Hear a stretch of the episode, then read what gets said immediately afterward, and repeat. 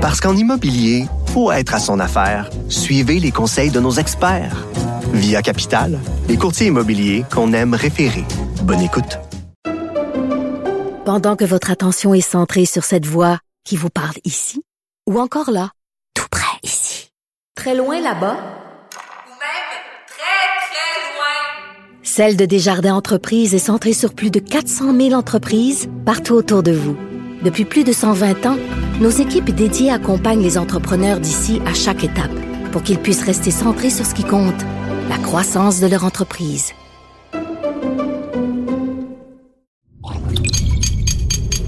Kid. Quand j'ai rencontré Catherine Levac, elle est entrée directement dans le vif du sujet, tout de suite, tout de suite, dès les premières secondes de conversation pour vrai. Ça m'a interpellé ton. Je sais pas trop, c'était un poste instable, t'as fait ou je sais pas quoi? Ouais. Pendant que moi, j'étais en train d'installer mon micro à la table de sa cuisine, pendant qu'elle a mangé une soupe dans sa pause lunch, dans sa journée super chargée, j'entendais en haut ses jumeaux courir, c'est sa mère qui les gardait. Ça, c'est la première chose qu'elle m'a dit en m'accueillant chez elle. Euh. J'avais vu le docu euh, Maman, pourquoi tu pleures? Ouais. Puis je trouve que des- c'est comme s'il y a juste deux versions. Ça va donc bien bien, c'est magnifique, j'aime ma vie, j'ai un, bébé, je suis bien contente. Puis j'ai fait une psychose, j'ai fait une dépression. Il n'y a pas l'entre-deux, puis ça me gosse qu'il n'y a pas l'entre-deux. Parce qu'il existe l'entre-deux, puis je pense que c'est la chose la plus courante, c'est l'entre-deux sûrement, tu sais. Maman tu pleures, c'est un documentaire, ça a été fait par Jessica Barker, c'est sur la souffrance psychique des mères. Puis ça va même jusqu'à la psychose qui peut mener à un suicide, c'est quand même pas rien. Mais c'est un documentaire incontournable, intense mais incontournable. Selon moi, c'est un peu la même chose que son livre Maman dis-moi, il faut voir puis il faut lire ça. Donc, Catherine Levac, elle me disait d'emblée qu'elle avait vu le documentaire. Puis en général, cette humoriste-là est très discrète sur sa vie privée, même que quand je l'ai approchée, j'étais sûre qu'elle allait me dire non. Finalement, elle m'a dit oui, parce que ça, là, son quatrième trimestre, sentais pour vrai qu'il fallait que ça sorte. Selon elle, il y avait un immense vide dans la représentation médiatique des mères, même celles qu'on voit sur les réseaux sociaux. Il y a pas juste deux catégories. Il y a pas juste la mère qui va super bien, puis celle qui est en super dépression. Puis pour Catherine, même si elle était bien entourée, même si elle acceptait l'aide, elle s'est quand même sentie isolée, Catherine. Parce que le fait d'en avoir deux en même temps, ben, ça faisait en sorte que son quotidien, il ressemblait pas du tout à celui des autres mères qu'elle connaissait. Puis ce sentiment-là, celui de l'isolement, il est vraiment très répandu. Mère de jumeaux comme Catherine Levac ou nouvelle maman d'un seul petit bébé, mais c'est un des aspects que toutes les mères à qui j'ai parlé pour mon projet ont mentionné. Elles se sentaient isolées. Je m'appelle Valérie Roberts, vous écoutez Postpartum. C'est un balado qui parle du quatrième trimestre dans toutes ses nuances de gris. Parce que la vérité, c'est qu'on est beaucoup de mamans à avoir trouvé difficile les premiers mois. Je veux en parler avec des femmes, je veux en parler avec des spécialistes, mais surtout, je veux qu'on en discute honnêtement une bonne fois pour toutes.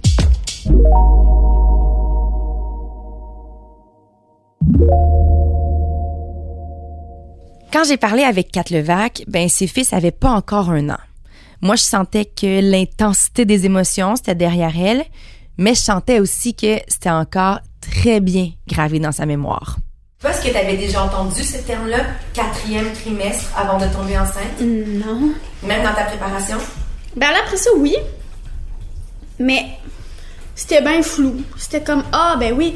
Moi, je le voyais beaucoup comme une rémission euh, physique. Puis j'étais comme, mais bien sûr, c'est- ça va de soi que si ton vagin est déchiré puis que tu as eu une plaie de césarienne, tu physiquement, tu dois te remettre.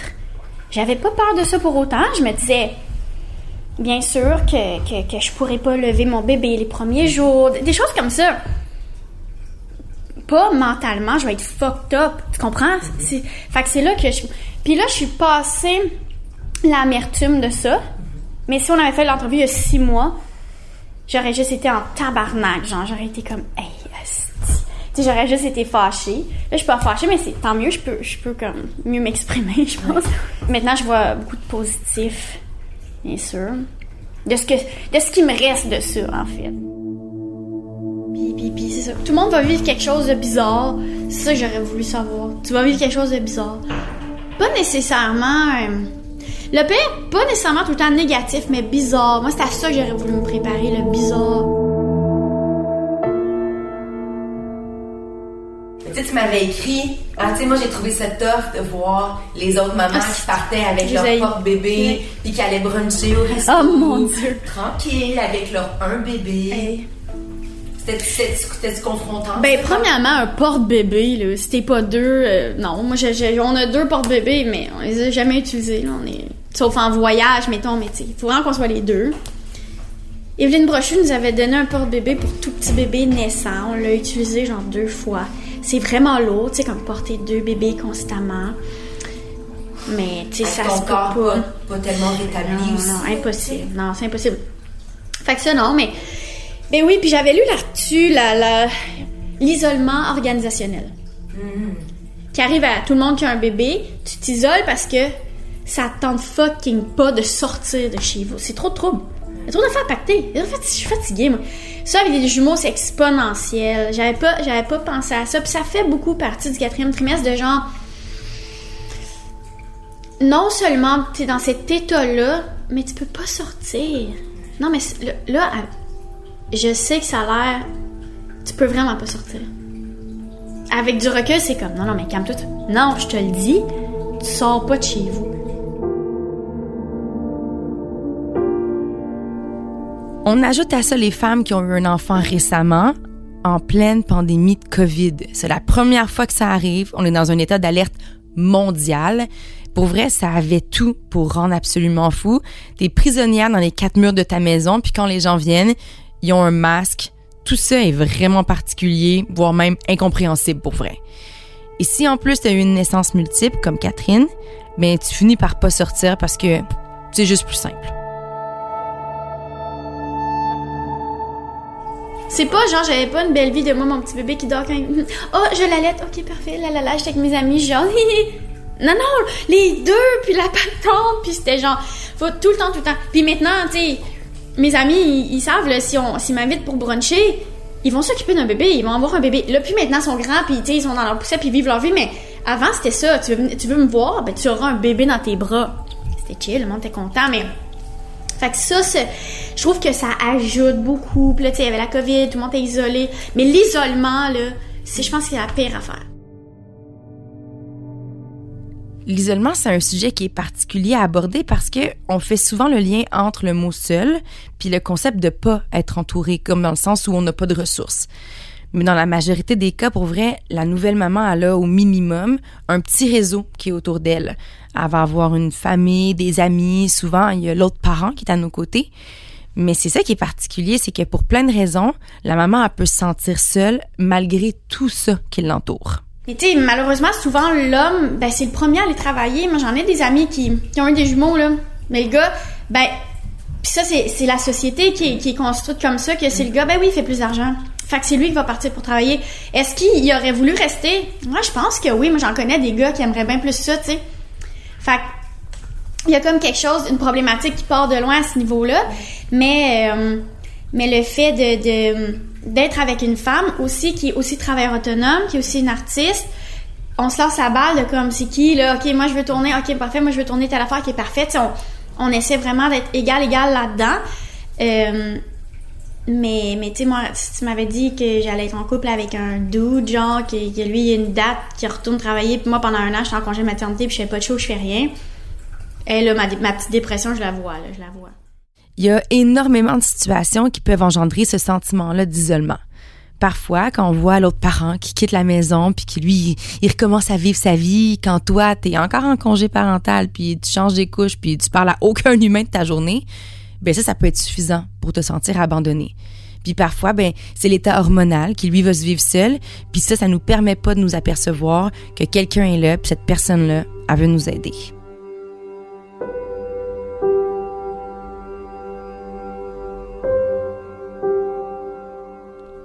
Le problème, c'est que c'est souvent plus facile à dire qu'à faire la maudite communication. Quand le spécialiste te le dit, tu comprends. Quand tu as le recul nécessaire pour réfléchir, pour analyser la situation, ben tu comprends aussi. Si je parle, on va m'écouter, puis je serai plus seule. Mais quand tu as les deux pieds dans ton quatrième trimestre, concrètement, là, c'est réellement difficile de trouver les mots pour l'expliquer. C'est fou parce que quand j'y repense, quand j'étais enceinte, même là, je me sentais seule.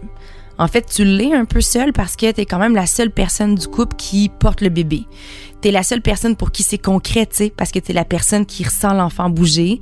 T'es la seule personne qui sent que le cœur, tu sais, que le docteur te fait entendre à l'échographie, ben c'est à l'intérieur de toi qui bat. J'ai passé tellement de temps seule, assise dans la chambre de ma fille à écouter cet enregistrement-là. Je me disais que c'était complètement surréel comme moment, que j'avais tellement hâte que les autres puissent la rencontrer. Puis pourtant, dès qu'elle est née, dès que je l'ai présentée aux autres, dès qu'on m'a offert de l'aide, mais j'ai pas été capable de saisir les opportunités. Puis je pense entre autres euh, à la mère de mon amoureux, elle a été infirmière toute sa vie, puis à la fin de sa carrière, avant sa retraite, elle était infirmière en périnatalité. Tu sais la fameuse infirmière du CLSC qui rend visite aux nouvelles mamans, ben c'était elle. Elle, elle avait vu que je me sentais pas bien, on en avait parlé avec mon chum. Mon chum m'avait parlé qu'elle avait remarqué ça. Puis quand finalement on en a parlé à moi, ben j'ai jamais été capable de lui dire quoi que ce soit. C'est comme s'il y avait une partie de moi qui était ben trop fière pour mettre un genou par terre parce que jusqu'à présent, tu sais, moi j'avais réussi à faire des choses énormes puis je les faisais toujours seule dans ma vie. Mais il y a aussi une partie de moi qui avait tellement peur pour la vie de ma fille que je voulais comme garder le contrôle sur la situation. Puis si je la donnais aux autres, ben je perdais le contrôle. Fait que je donnais aux autres le moins possible.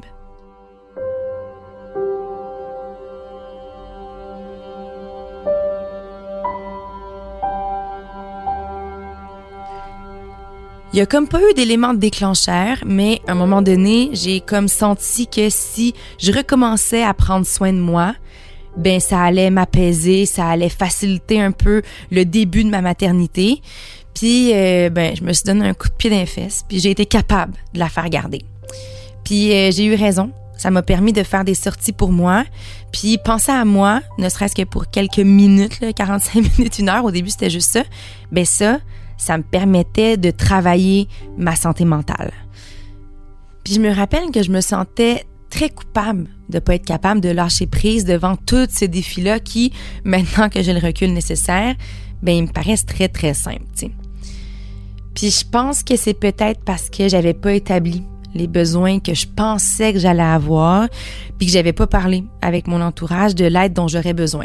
J'avais pas dit à ma mère que je voulais qu'elle vienne, puis à ma belle-mère aussi. J'avais juste dit ah j'aurais pas le goût de cuisiner, faites-moi de la bouffe, puis il l'avait fait. Mais honnêtement, j'avais pas préparé tout le reste pour une seule raison. J'étais certaine que j'aurais pas besoin d'aide.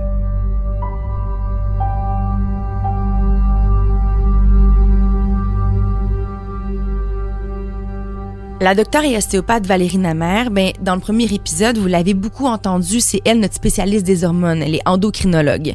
Mais elle a aussi un point de vue professionnel sur l'isolement parce qu'elle est spécialisée en périnatalité. Puis par rapport à l'isolement, son point de vue professionnel, il est simple. Pour elle, c'est impératif d'être bien entourée, puis surtout de préparer son réseau pendant qu'on est enceinte. Euh, on dit que ça prend un village pour élever un enfant. En fait, la maman n'est pas supposée être toute seule. Elle a besoin vraiment d'un réseau. Ça, ça se prépare avant. Pendant la grossesse, c'est d'évaluer ces obstacles qui sont préexistants à la naissance, euh, de façon à établir euh, un, plan de match, une stratégie, sans retirer la confiance de la maman dans ses capacités à devenir mère par la suite. Parce que quand on fait des suggestions, parfois c'est entendu de cette façon-là, comme la, la, le professionnel insiste en posant des questions, en disant mais je, on, on, va se débrouiller, on va y arriver. Donc parfois en fait, puis je reviens sur, sur ce que tu disais, on ne m'en a pas parlé. Euh, oui, ça arrive, mais j'avais une conversation avec euh, l'une de mes collègues qui a eu euh, un, bébé qui a moins de deux ans aussi, et elle m'a dit, on me l'a dit, prépare-toi à ton postpartum, on me l'a dit, on me l'a répété, elle je m'en souviens, on me l'a dit de nombreuses fois, et elle dit, et je, je soit j'y ai pas cru ou j'avais pas compris à quel point ça serait intense et, qu'est-ce que ça voulait dire cette préparation Ce qu'elle veut dire, c'est que la manière dont on a été élevé, l'environnement de travail dans lequel on évolue, la relation avec notre partenaire, ben tout ça, c'est des facteurs qui vont jouer dans la perception qu'on a du quatrième trimestre. Mais si on est capable de les évaluer avant d'être dans le feu de l'action, ça va assurément avoir un impact positif sur la maman. Fait qu'on peut donc diminuer le sentiment d'isolement si on a beaucoup de préparation, puis surtout beaucoup de communication avant la naissance. Mais la vérité, c'est que dans le concret, on prend rarement le temps de faire ça. On va acheter les vêtements, on va être heureux parce qu'on fait la chambre, on va parler des prénoms, on va faire son sac d'hôpital mais on parle presque jamais du rôle de nos familles, du respect de nos limites. On parle pas de la construction d'un réseau autour de soi, puis on prend pas le temps d'appeler des professionnels autour de nous pour les mettre stand-by si on a besoin d'eux, tu Puis pourtant, avec le recul, ben je sais que c'est ça que j'aurais dû faire. Cela dit, tu sais, même les professionnels de la santé sont pas parfaits non plus quand eux ils pensent à leur quatrième trimestre. C'est le cas de Dr Namer qui, elle, elle a été honnête, euh, elle m'a dévoilé son récit personnel. Tu sais, on a beau être conscientisé de l'impact des hormones pendant la grossesse puis la période postnatale, tout ça, ben, c'est pas toujours parfait. Moi, j'ai des enfants qui sont grands. Euh, moi, j'ai mes deux enfants prématurément. Euh, j'étais interne en médecine. Euh, mon fils est né à 34 semaines, donc quand même euh, pas mal. Euh, et, il a fait 10 jours de réanimation. moi, j'ai pu rester à l'hôpital à ce moment-là et, je l'ai été. Et j'étais toute seule. Et donc, j'ai travaillé jusqu'à la veille de mon accouchement, mais j'ai perdu, mes os. Puis pour moi, ça a quand même été un bel accouchement. Euh, mais j'étais vraiment dans la force, dans la, tu sais, je vais me débrouiller toute seule et j'avais mon conjoint qui était qui était avec moi, mais j'étais loin de ma famille parce que je faisais mon internat à 500 km où était ma famille.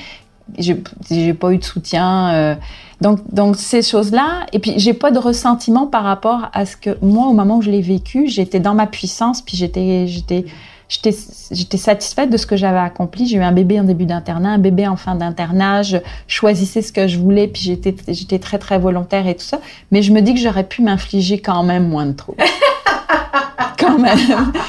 que... Une bonne conclusion. J'aurais pu m'infliger quand même moins de troubles.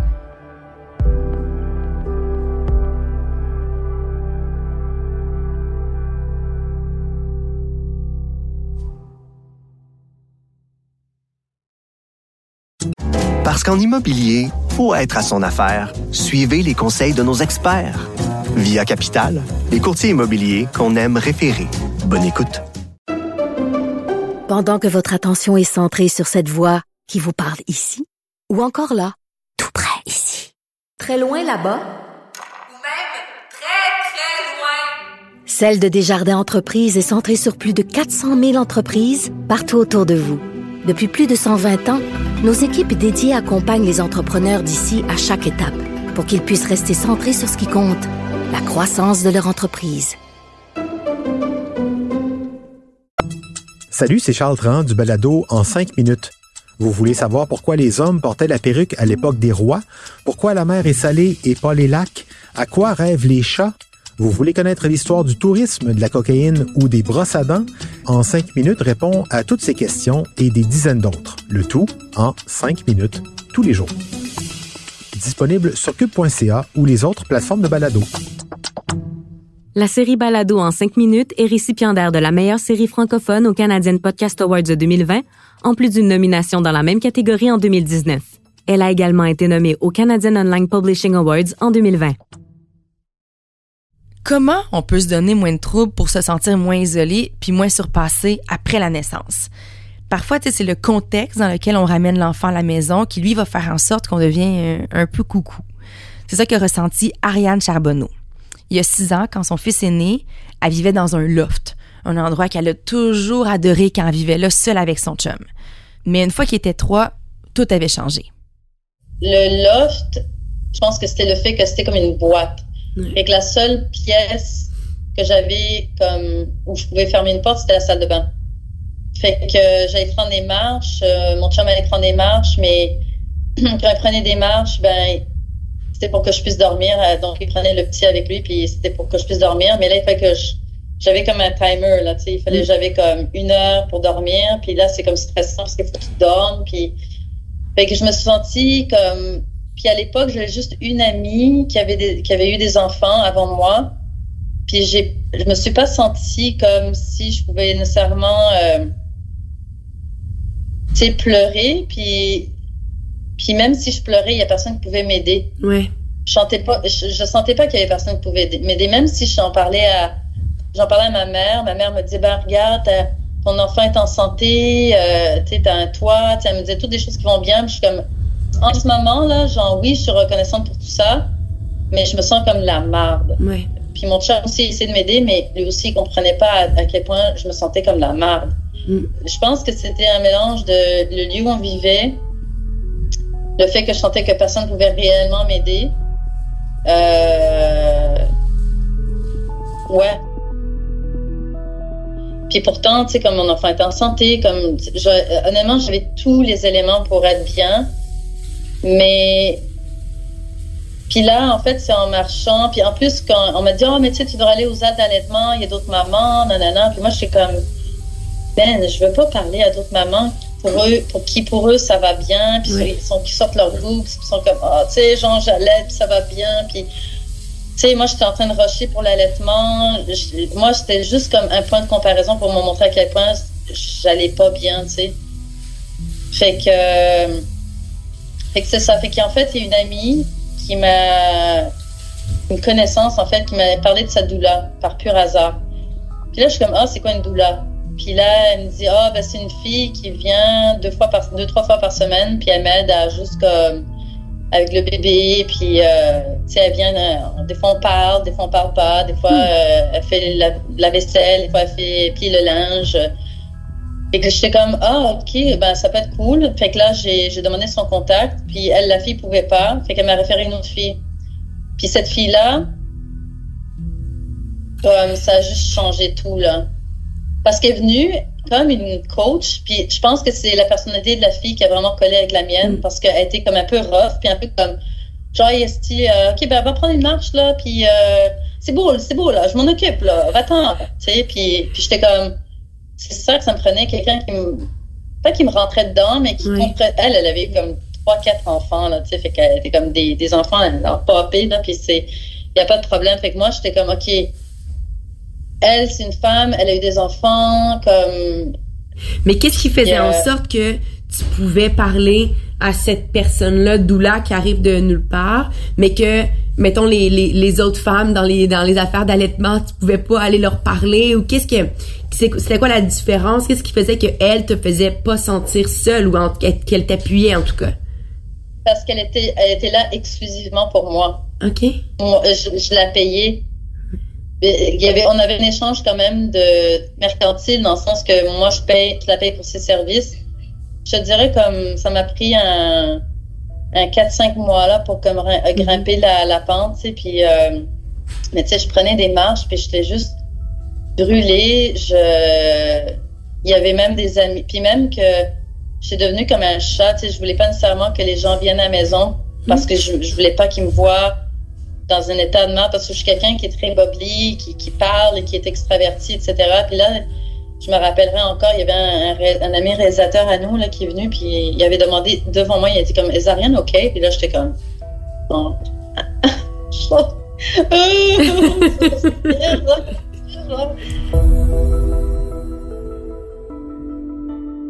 Chaque fois que j'entends ce témoignage-là, je me dis que le quatrième trimestre, c'est tellement particulier que les réflexions qu'on a quand on vit la montagne russe d'émotions qui accompagne cette période-là, pour vrai, sont très difficiles à comprendre. Puis je pense pas que je vais avoir compris le postpartum de sitôt. Je sais même pas si on peut le comprendre au complet, honnêtement.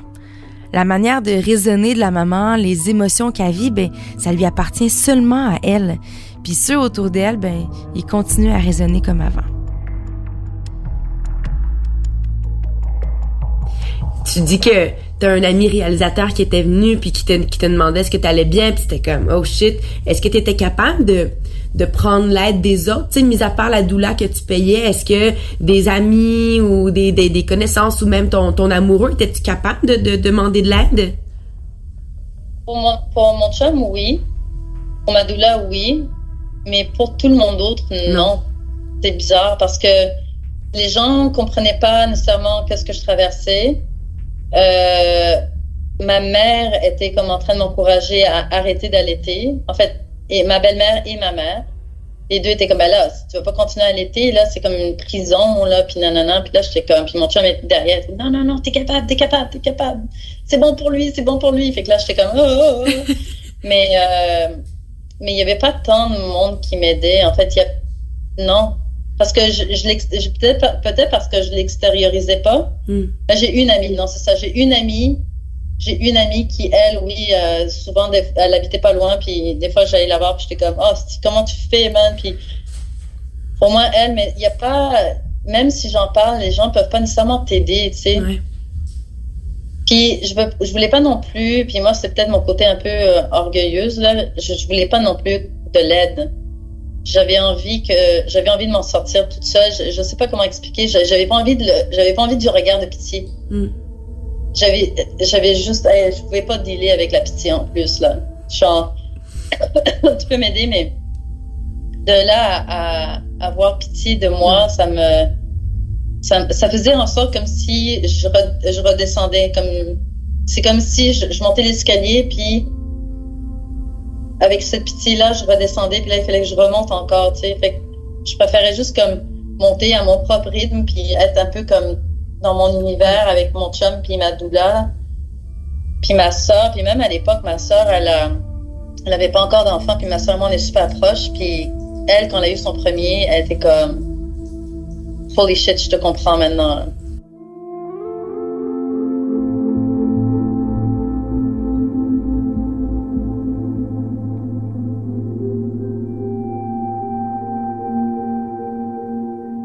Mais il y a une seule chose qui est certaine faut parler de l'isolement qu'on ressent quand on est une nouvelle maman. Faut se le dire entre nous, quand l'intensité du quatrième trimestre est derrière nous. Faut le dire aux futures mamans, faut le dire aux jeunes mamans autour de nous. Oubliez jamais qu'il faut demander de l'aide, même si parfois ça semble vraiment contre nature. Puis je pense que c'est peut-être ça qui me chamboule dans le quatrième trimestre, c'est qu'il y a des points en commun à travers nos histoires. Il y a comme toujours des similitudes entre nous toutes.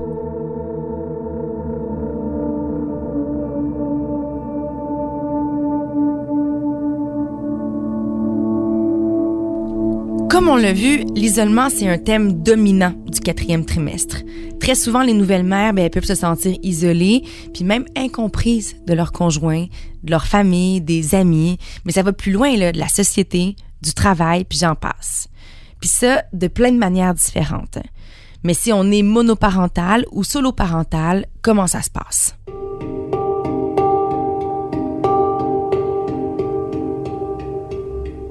Geneviève Breton, elle, a choisi la solo-parentalité, puis elle en parle beaucoup sur ses réseaux sociaux. Elle va même écrire un livre sur son expérience, ça va paraître bientôt. Et elle a raconté tout son processus pour devenir maman solo à ma collègue Gabrielle Caron dans un balado qui s'appelle J'ai fait un humain si ça vous intéresse. Donc elle, elle a fait appel à un donneur pour obtenir des spermatozoïdes qui ont permis de vivre sa grossesse puis de désormais être la maman de sa petite fille quand on est seul dans toute cette aventure-là, il y a des défis qui sont évidents, on y pense tout de suite, sais, les nuits seules, les responsabilités seules, mais il y a des enjeux auxquels j'avais jamais pensé, comme l'imputabilité des décisions, parce qu'il y a juste toi pour les prendre. Mais tu sais, c'est quand même particulier parce qu'effectivement, tu sais, il y, a une portion qui est comme cool parce qu'en même temps, tu décides toute seule de ce que tu fais, mais en même temps, il y a une portion qui est difficile parce que tu décides toute seule ce que tu fais. Il y a comme pas quelqu'un avec qui débattre de la situation. Enfin, mais toi, qu'est-ce que t'en penses? Qu'est-ce qu'on devrait Exactement. faire? Ouais, puis c'est drôle, je l'ai dit hier sur Instagram, j'ai fait un question-réponse qui Q&A. Puis euh, il y a quelqu'un qui m'a demandé c'était quoi tes plus grands défis solo? Puis les deux défis que j'ai nommés, c'est euh, le financier, puis euh, justement ça, de quand t'as des grosses décisions à prendre, t'es toute seule à les prendre, puis des fois c'est le fun, mais des fois c'est un poids, t'es comme si ça se passe pas bien, c'est juste ma décision, c'est juste de ma faute. Mais moi, à date, c'est pas si pire. J'assume quand même mes décisions dans la. Là. exemple, moi, je suis pas balance. Là. Moi, c'est bien rare que, je sais pas quoi faire. Mais pas que je sais pas quoi faire, ça m'arrive. Mais à un moment donné, je vais dire, OK, mais faut que je tranche, puis je vais trancher, puis je vais m'assumer. Mais c'est ça c'est quand même dans la vie en général, tu sais, on a des discussions avec nos amis, avec ben notre famille, avec notre conjoint conjointe, puis on parle de plein de grands enjeux, tu sais. Ouais. Mais quand t'es tout seul avec ton bébé, tu sais, tu peux pas échanger avec euh, quand le mois pour demander comment ouais. tu. Ouais, euh, toi, tu fais quoi? mais tu sais, je parlais beaucoup avec ma famille, puis justement avec mes amis, puis tu sais, moi, c'est con, mais qu'est-ce qui m'a beaucoup aidé, c'est, euh, tu sais, moi, j'ai accouché au mois d'août, là, puis j'avais trouvé un groupe euh, Facebook quand j'étais enceinte de Maman août 2022, puis je me suis fait des amis là-dessus, là, des vrais amis, là, qu'on se voit en vrai, puis tout ça, là, tu sais, pas juste des amis Facebook, c'est ça. Puis on se parle à tous les jours, là, puis c'est quand même mon enfant a ça, puis là, il y a tout le temps une qui est moi aussi, puis moi, j'ai fait telle affaire. Fait que ça, c'est super pour ça. ça je pense que ça m'a aidé un peu à pallier le fait que j'avais personne, justement, euh, sais, pas de partenaire pour parler de ces choses-là, pour quand il y avait une situation difficile, un problème. C'est vraiment intéressant d'entendre Geneviève raconter qu'elle s'était finalement préparée à pallier à son futur isolement, tu sais, elle y avait pensé. Quand elle a choisi de devenir maman solo, c'est comme si elle avait en même temps fait tout un processus de préparation que la majorité des femmes, mais on pense pas à faire, on prévoit pas faire ça. Elle s'est bâtie un réseau solide à l'avance, puis surtout elle était prête à demander de l'aide pour pouvoir avoir son bébé. Il y a aussi tous les enjeux financiers qui viennent avec la naissance d'un bébé. Ça peut pour vrai très certainement contribuer au sentiment d'isolement, quand, par exemple, t'arrives pas à trouver une garderie subventionnée, que ça coûte plus de 50 dollars par jour pour envoyer ton bébé se faire garder, puis qu'en plus, tout ton budget passe dans les besoins de base, entre autres l'épicerie. Entre vous et moi, là, ça coûte cher, ces petites créatures-là. Tu sais, on n'en parle pas beaucoup, c'est pas super valorisé de mettre une étiquette de prix sur un enfant, mais pourtant, c'est bien réel. Tu le coût total pour élever un enfant, ça va varier selon le mode de vie qu'on mène, les besoins particuliers qu'on a, la taille de sa famille. Mais je sais que l'étude canadienne la plus exhaustive que j'ai trouvée, elle a été faite par le magazine Money Sense et on a calculé que ça coûte en moyenne plus de 14 000 dollars par année par enfant. Le coût annuel, ben, il va être différent tout au long de la vie de l'enfant. Mais pour plusieurs parents, c'est vraiment pendant les premières années de vie qu'on va dépenser le plus. Je pense aux dépenses pour l'arrivée d'un premier bébé qui vont se multiplier, comme le nouveau mobilier de la chambre, euh, tous les vêtements, ça, ça arrête jamais, hein, ça grandit à, à tous les mois, faut les changer, on dirait. Puis ça passe par tout le nécessaire pour l'hygiène, les couches, les lingettes, les trucs pour le nez. Imaginez-vous, une bonne poussette, ça peut même coûter jusqu'à 1000 dollars aujourd'hui. Puis il y a la baisse de salaire. Après l'arrivée d'un bébé, il faut garder en tête qu'il y a une perte de revenus qui est due au congé parental parce que le régime québécois d'assurance parentale, ce qu'on appelle la RQAP, ça couvre environ entre 55 et 75% du salaire selon la formule de congé qu'on va choisir. Fait que si on se base sur le salaire moyen au Québec, le coût d'un congé parental d'une durée d'un an, c'est estimé à plus de 21 000 Concrètement, ce que ça veut dire, c'est qu'on perd 21 000 de notre revenu annuel. Dans le cas de Geneviève, elle avait opté pour le congé d'un an, donc elle était à 50% de son salaire. Tu sais, c'est niaiseux, mais le bar d'auto à 400 pièces payé à deux, c'est 200 pièces chaque. Payé tout seul, c'est 400 pièces. Tout à fait. Ouais. Puis en plus, tu tombes à 50% de ton salaire comme C'est ça. Tu sais, je veux dire, puis t'es tout seul. Il y a toujours, que tu sois un couple, un homme, une femme, deux Ouais. femmes, deux, deux- peu importe, que peu importe qui prenne son congé de paternité, on s'en crisse. Ouais. Quand t'es deux, il y a un des deux salaires qui est plein. C'est ça, exactement. Puis même si, mettons, ton chum, même s'il fait le plein salaire, il veut que vous continuez à payer tout 50% chacun, c'est vos affaires, mais au moins vous payez tout 50% chacun et non 100% de tout, tu sais. Mais ça t'amenait-tu du stress quand tu pensais à ça? Parce que autant t'es Ouais. comme, c'est vraiment cool parce que tu vis ton rêve, mais en même temps, derrière ta, tu en tête, Oui, il y a oui. toujours cet élément-là. Oui, parce qu'en plus, moi, entre le moment où j'ai pris ma décision puis le moment où j'ai accouché, il y a eu genre 20% d'inflation. Peut-être pas 20% mais tu sais, l'épicerie puis le gaz puis tout, là, c'est comme, tu sais, tout a monté en flèche. Fait que c'est sûr que euh, moi, j'étais j'étais allée en grosse négociation avec mon boss avant de partir en congé maternité pour avoir une plus grosse augmentation que qu'est-ce qu'il me donnait. Euh, puis tu sais, j'ai eu quand même une pas pire augmentation, mais même à ça, tu sais, ça, ça couvre pas... euh, ça, ben tu sais, quand je vais retourner travailler, ça va être correct, mais je veux dire, c'est quand même plus intense qu'avant. Puis là, ben je vais retourner travailler plus tôt à cause de, de ça. Ben je vais retourner à temps partiel là, pour venir comme, tu sais, je peux garder ma RQAP, mais à faire certaines heures. Je vais faire ça euh, vu que j'ai eu une garderie plus tôt. C'est parce que moi, j'avais pris le long congé parce que aussi, il y a la pénurie de garderie. Ben oui. Fait que là, j'avais peur La de... garderie, c'est une autre affaire. Ben oui. Tu veux retourner plus tôt travailler, mais si ta garderie te coûte 59 par jour, C'est ça. t'es comme, ben, pourquoi Ouais, ou si t'en as juste pas. À Parce qu'il y en a que même des privés en trouvent pas. Fait que là, ça, c'est un autre stress aussi quand t'es tout seul. Mm-hmm. Parce que là, mettons que t'as un chum, puis tu trouves pas de garderie, puis tu te dis, bon, ben, on va vivre sur ton salaire pendant une couple de mois, chérie. Mais Back-moi, puis euh, on part. c'est ça? Moi, je peux pas. Fait que là, ça, moi, je stressais. Là, je me rappelle, je venais d'accoucher, puis j'écoutais euh, une maman solo qui a fait une entrevue à la radio là-dessus, qui disait que euh, qu'elle avait pas de place euh, en garderie, puis qu'elle avait comme trouvé une place, qu'elle voulait juste y aller à temps partiel, mais qu'il la forçait à payer temps plein pareil, mais etc. Puis que là, on parlait de ça, puis là, je me suis mis à pleurer. Là, j'étais encore hormonale, puis là, ma mère, elle est qu'est-ce a? J'étais comme, je vais perdre ma job, ben, j'aurai pas de garderie, puis je vais être sur le BS. Ma mère était comme, ben là...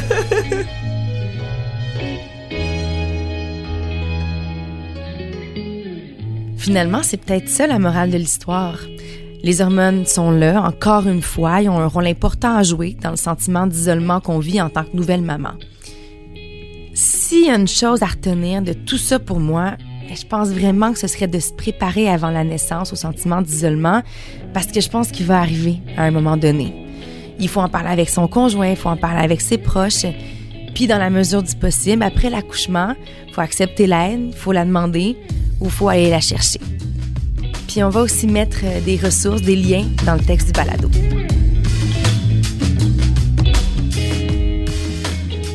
Merci d'avoir écouté Postpartum. Je m'appelle Valérie Roberts.